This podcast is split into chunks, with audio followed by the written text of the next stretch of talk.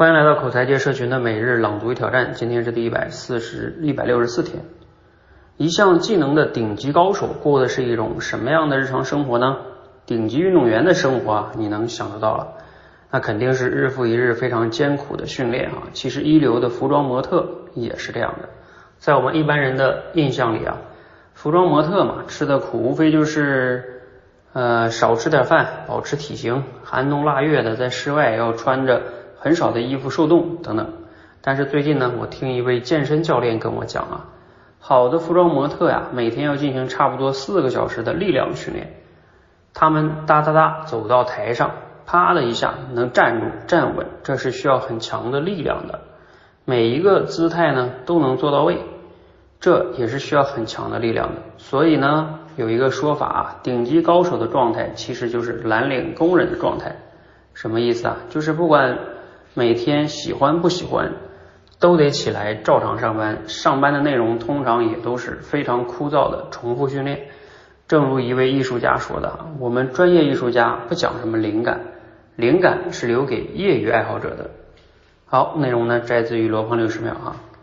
今天内容呢给你哪些思考和启发？你还能想到哪些例子哈？嗯，读了挺有感触的哈，就是我们普通人。之所以有那么多的理由啊、借口啊，哼，只能证明我们还是太业余了啊！如果真正的想在某一个领域实现稳定的输出，达到那种专业级别的哈，那就要大量的刻意练习，呃，才能做到这种叫什么？不靠灵感，嗯，不靠感觉，就能一个高质量的输出哈。啊，我自己平时有时候看篮球比赛多一些啊，你看那个。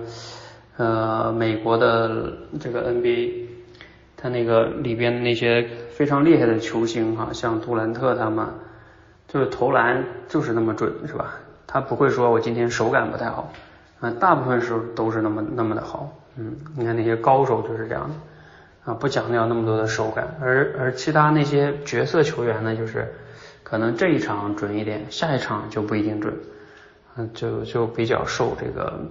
手感也好，感觉也好的影响哈，这个背后呢，其实都是大量的训练哈。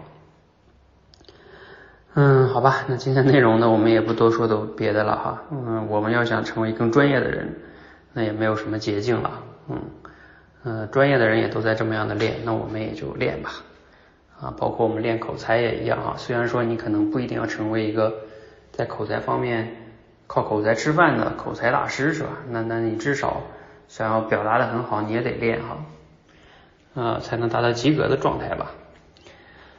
好，我们今天先聊到这儿哈，祝大家端午节快乐，谢谢。